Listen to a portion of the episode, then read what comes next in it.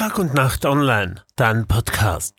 Wenig Freude mit Zweitwohnsitzboom. Die Pandemie, Angst vor hoher Inflation und die niedrigen Zinsen lassen die Nachfrage nach Anlageobjekten steigen. Vor allem die Kärntner Skigebiete haben es Investoren angetan.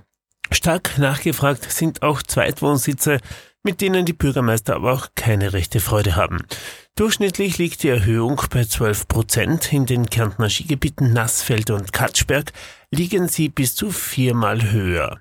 Besonders nachgefragt sind auch Zweitwohnsitze, doch sie könnten eine Gefahr für die Gemeindestruktur darstellen. Ein Beispiel ist Rattendorf, eine 300 Einwohner Ortsgemeinschaft in Hermagor. Bis zu 140 Urlauber sind in einem Hüttendorf untergebracht, wobei die 236 Chalets eine holländischen Investoren den überwiegenden Teil des Jahres leer stehen.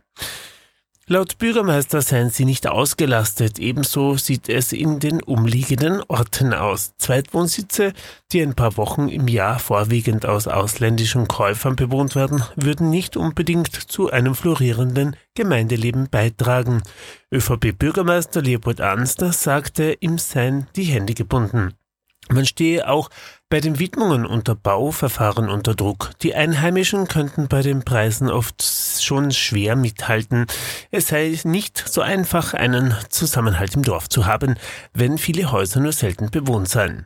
Investoren würden es aber nicht unbedingt schlecht mit ihren Angeboten meinen, heißt es von der Architektenfamilie Ronacher in Hermagor. Gerade wenn es um die touristische Belebung geht.